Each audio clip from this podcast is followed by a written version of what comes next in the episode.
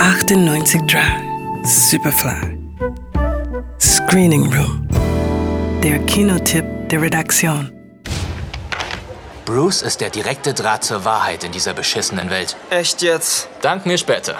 Ich hatte keine Ahnung, dass Musik so sein kann. Als würde Bruce alles kennen, was ich je gefühlt habe. Alles, was ich je wollte. Das nennt man ehrliche Musik. Springsteen. Den hört sich eher dein Dad an. Nicht mein Dad. England 1987. Im konservativen Mief der Thatcher-Ära versucht der 16-jährige Javid seinen Weg zu finden. Der Sohn pakistanischer Einwanderer will Schriftsteller werden, anstatt sich den Wünschen seines Vaters fügend Anwalt oder Arzt. Schritt 1 auf dem Weg, Literaturkurs besuchen. Schritt 2, Bruce Springsteen in den Kassettenrekorder einlegen und den Spiegel der Seele hören.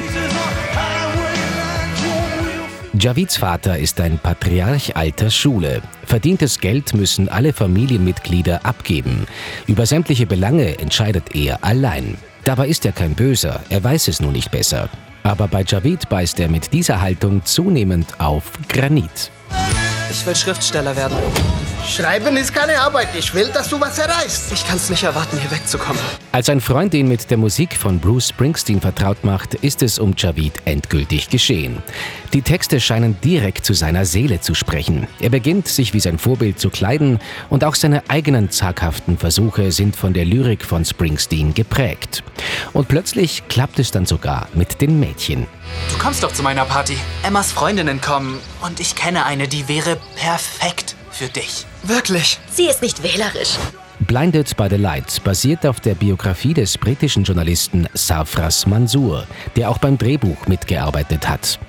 Für die Regie dieser durchgehend sympathischen Feelgood-Komödie zeichnet die indischstämmige Regisseurin Gurinder Chadha verantwortlich, die in London aufgewachsen ist.